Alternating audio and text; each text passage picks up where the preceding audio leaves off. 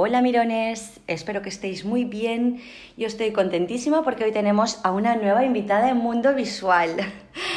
En programas anteriores hemos eh, conversado con una psicomotricista y con una fisioterapeuta pediátrica. Y hoy por fin tenemos a una optometrista. Hola Jessica. Hola Paula, muchas gracias por invitarme. ¿Qué tal? ¿Cómo estás? ¿Nervioseta? Pues un poquito, no te lo voy a negar. claro, es que nuestros mirones ya empiezan a saber del tema y ya tenemos que subir el nivel. Bueno, eh, Jessica no es una optometrista cualquiera, es la directora del Centro de Optometría Duovisión en Valencia. Estudió óptica y optometría en la Universidad de Valencia y cuando terminó siguió formándose eh, con el máster de optometría avanzada en esa misma universidad. Posteriormente realizó el curso de alta especialización optométrica acreditado por la Universidad Politécnica de Cataluña en colaboración con la Universidad del Pacífico. Bueno, Jessica cuenta con un extenso currículum con formación en optometría pediátrica, eh, en estrabismos, con formación en tratamiento de traumatismos cerebrales, desarrollo motor, atención y memoria visual, integración visuomotora aplicada al deporte y al aprendizaje y seguro que muchas cosas más que se me olvidan.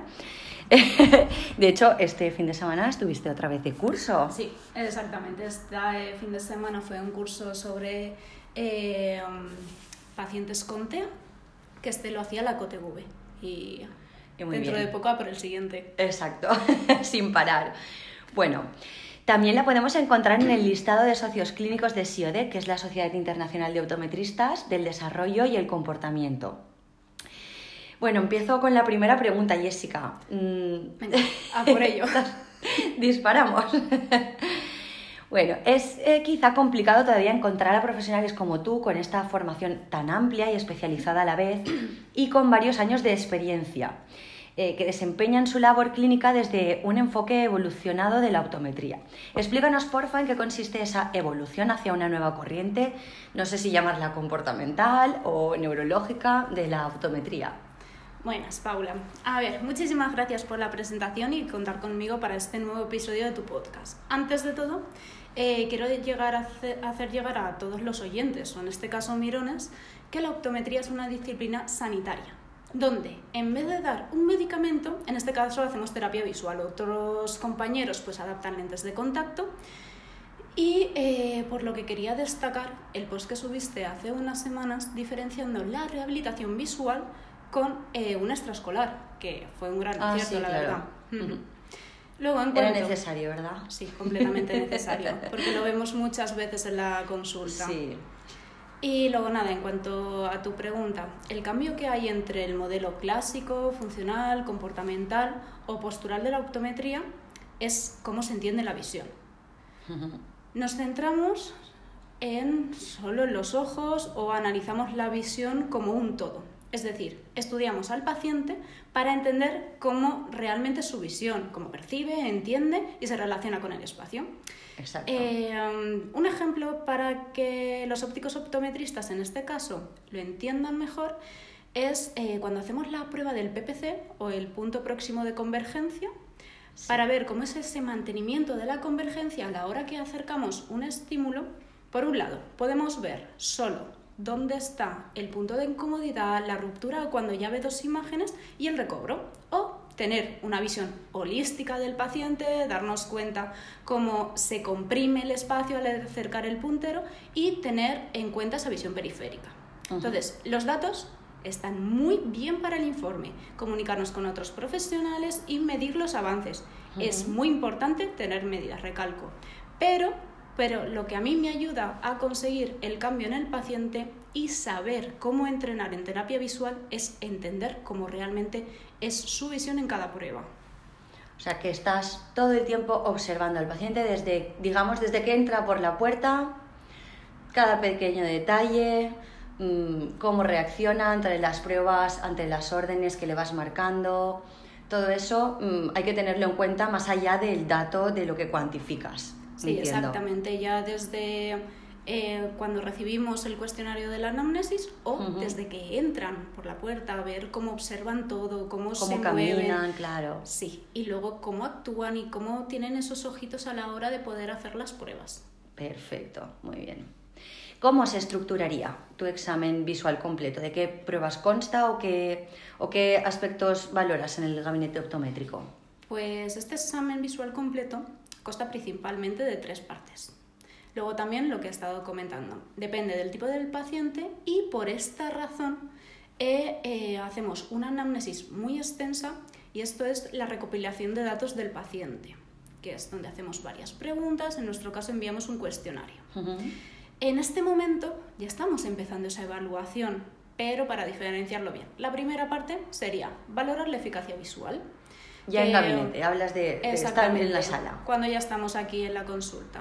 Luego, eh, esta duración aproximadamente es de una hora y valoramos pues cómo es esa entrada de información visual, cómo son las diferentes habilidades visuales, como puede ser la agudeza visual, que es esa visión nítida tanto en cerca como en lejos, la refracción, qué cantidad necesita de dioptrías, miopía, hipermetropía, astigmatismo, la fusión, la estereopsis, la visión en relieve, la culomotricidad, cómo se mueven esos ojitos de forma coordinada. Wow, wow, aquí ya hay gente que se habrá mm, desconectado, habrá dicho fusión, estereo qué. sí, sí, utilizamos muchas palabras complejas, pero claro, mm, como cada Es que hay muchas habilidades visuales, claro. Sí, sí, muy bien. Y luego, pues eso también, el alineamiento ocular, el enfoque o la acomodación y la visión periférica.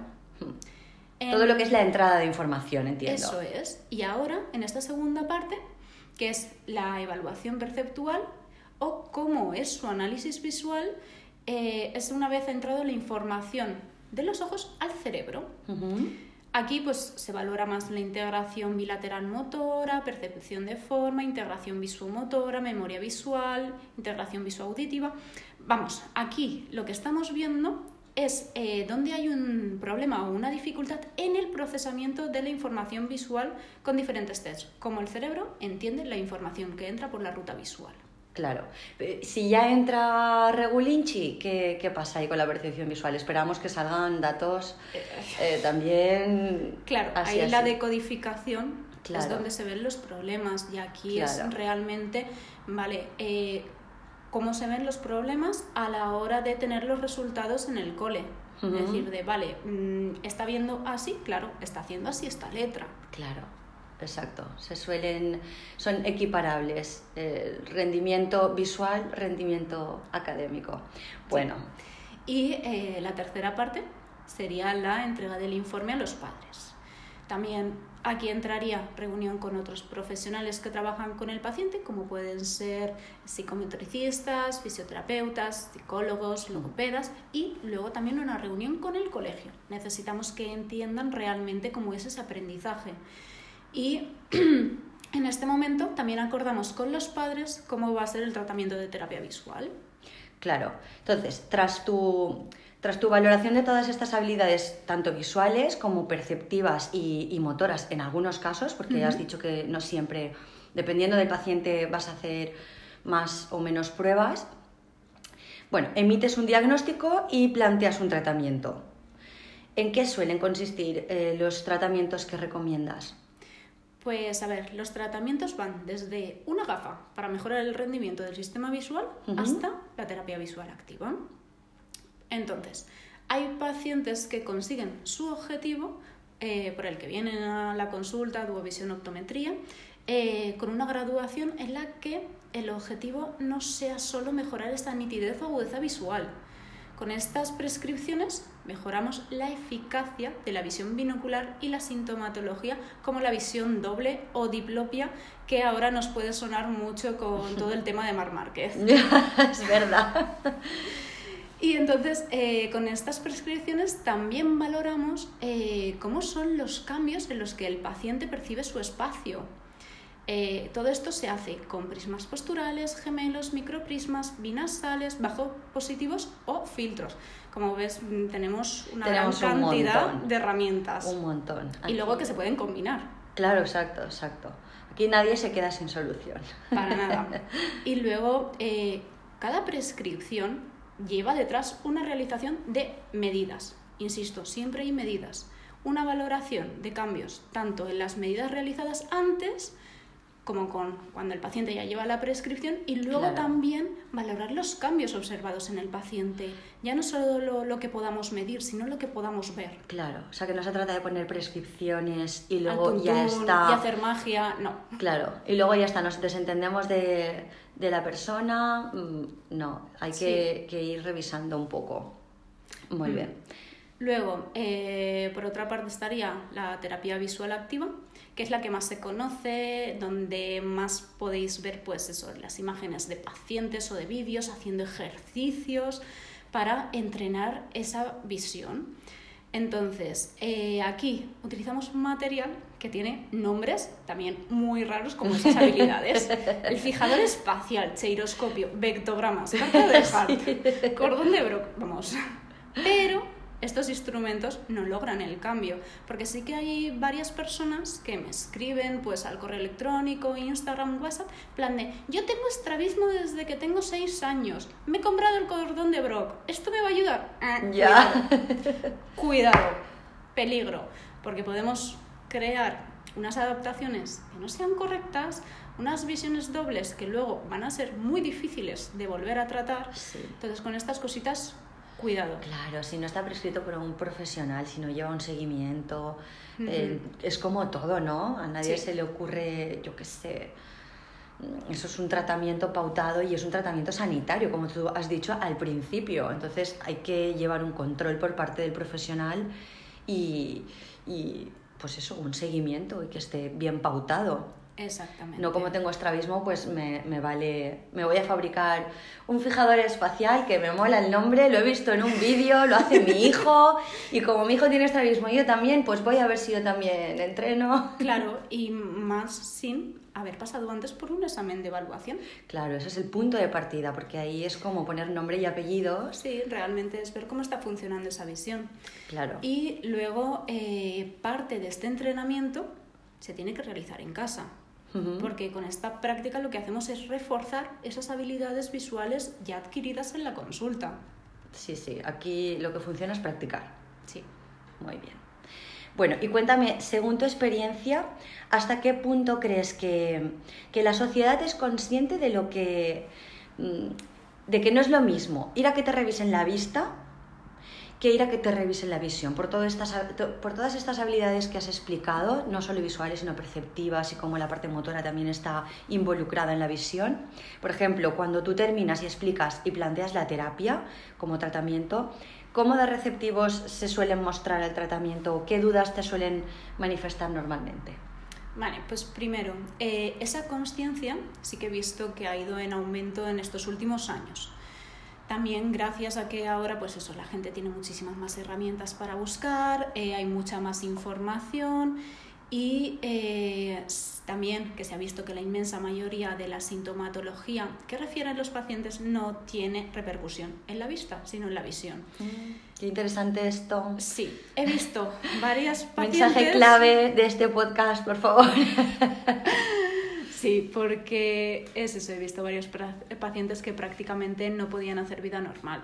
Y les habían dicho otros profesionales que les vieron, mm, profesionales de la visión, que lo suyo era idiopático. Entonces, esto ah, significa que conforme viene, se va. ¡Pam! Con sus síntomas también se va, junto con sus síntomas. Sin ningún problema.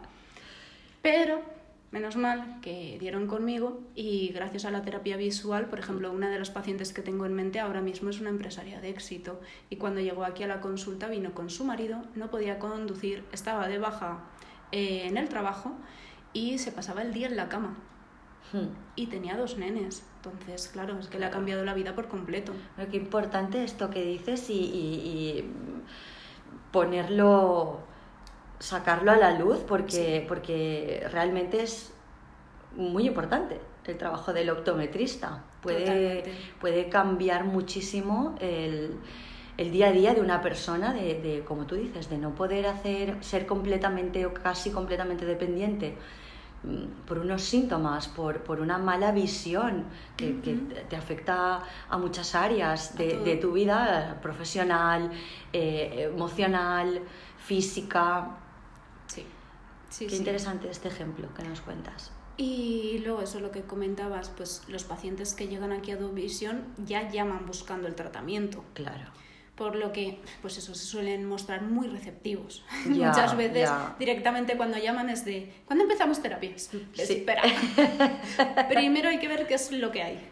Y luego, por ejemplo, la pregunta que más me hacen es, eh, ¿cuál es el tiempo de la terapia? ¿Cuánto va a durar? ¿Cuántas sesiones? Hmm. Y para mí es una de las preguntas más difíciles de mi día a día.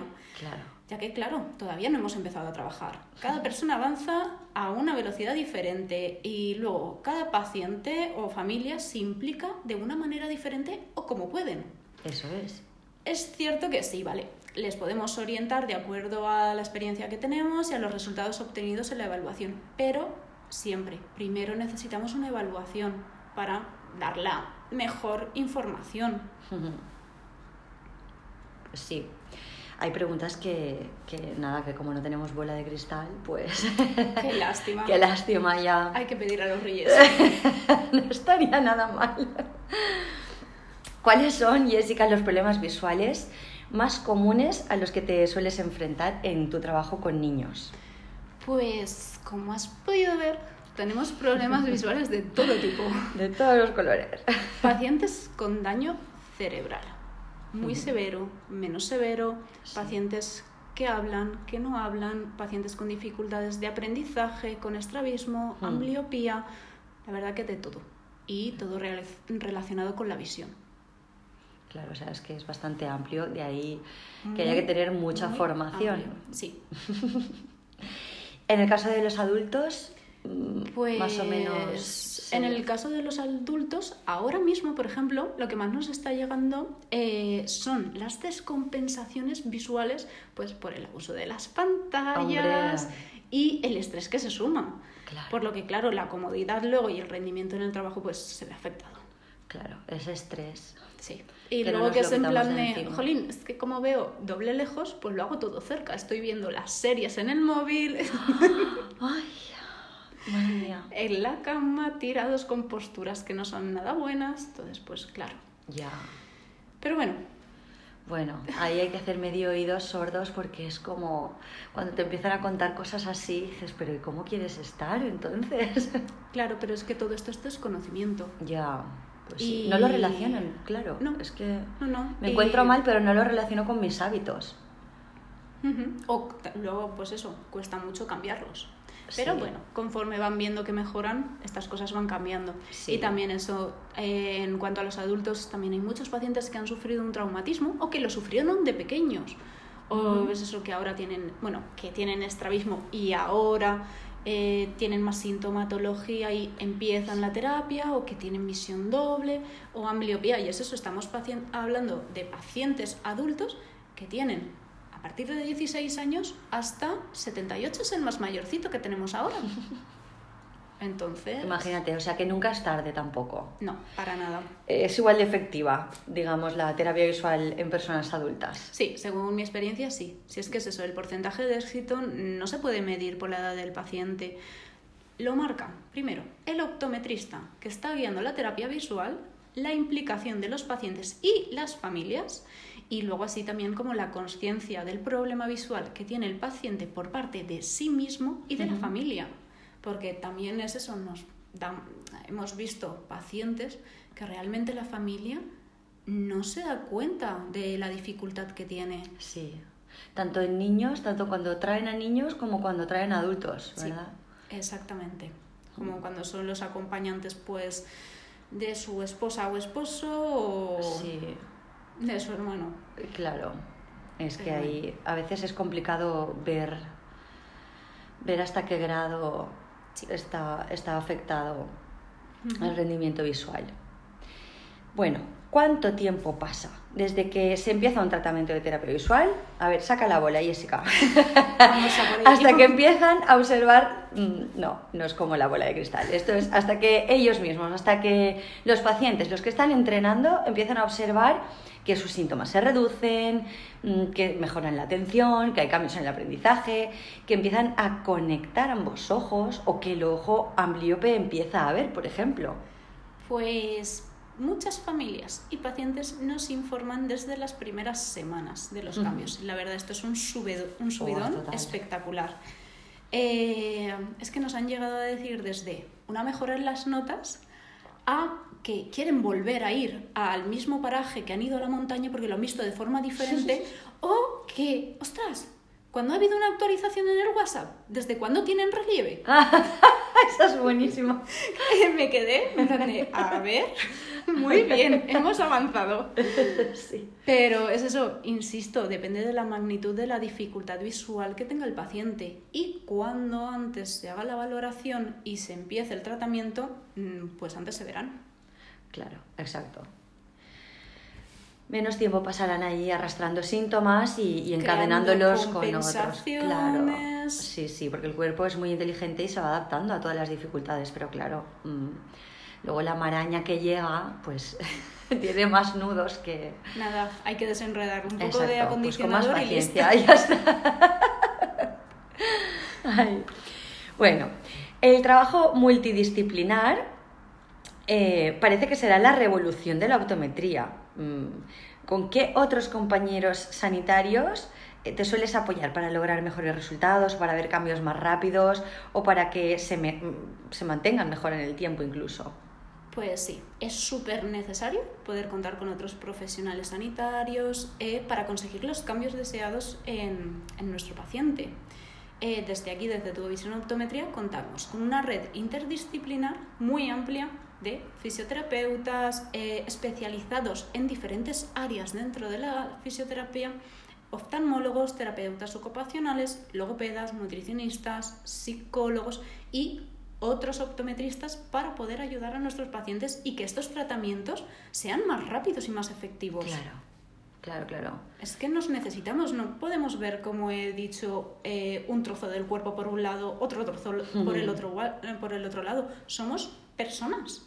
Somos personas en un conjunto. Claro, Y que muchas veces hay cosas que no tenemos la llave, que no sabemos la respuesta y, y que, bien y qué tranquilidad poder contar con esa red de sanitarios compañeros eh, que puedas compartir los casos, te pueden resolver dudas, pueden ver también al paciente ver sí, o lo eh, el problema desde otra desde algún lado y entonces es de, ostras, que estás tú aquí escondido. Sí, perfecto otro nudito que se va por aquí Eso es, desenredando. Totalmente. Sí. Bueno, pues vamos terminando. ¿Ya? He pasado rápido. bueno. Es que nos hemos puesto las pilas y hemos empezado a hablar ahí y a tirarle. No pasa nada, dentro de poco otro y listo. Eso es, eso es. Ahora que nos cuenten luego en comentarios dudas que puedan surgir. Pero, a ver, para terminar, eh, Jessica, ¿qué consejo o idea principal lanzarías a, estos mirones que ahora nos escuchan? que no nos miran, que nos escuchan. Bueno, aparte de que te sigan desde ya en el Instagram de Duovisión Optometría, que allí compartes muchísima información sobre los problemas visuales y la terapia visual. Eh, pero ahora, ¿con qué optoconsejo te gustaría cerrar? Pues, a ver, más que un consejo es me gustaría hablarles desde la prevención ya que igual que en otros ámbitos sanitarios no esperamos a tener síntomas para realizarnos una revisión, examen rutinario o un análisis preventivo. Con la evaluación visual completa debería de ser igual. Eh, cuanto antes detectemos si hay una dificultad, mejor va a ser el pronóstico. Tenemos que recordar que los niños no nos pueden decir si ven mal, doble o que las letras se mueven. Mm, ¿Han visto antes de otra forma, acaso? Entonces, para ellos es muy difícil. Y luego también muchos adultos sintomatologías que se desconocen, que pueden ser visuales, necesitan un examen visual. Porque a nivel espacial, a nivel de vértigos, de mareos, de hmm. tiene muchísima relación, más de las que nos podemos llegar a pensar. Claro. O sea, prevenir, examen visuales para descartar y, y nada, pues que aquí estamos esperando. Aquí os esperamos Paula y yo. Eso es. Visión Optometría para conseguir entender realmente cómo es vuestra visión y qué es lo que está pasando ahí. Muy bien. Pues bueno, muchas gracias Yes y os vamos a mandar un abrazo y daros las gracias por, por escucharnos, mirones. Pues sí, muchísimas gracias. Hasta la próxima. Hasta la próxima, hasta luego.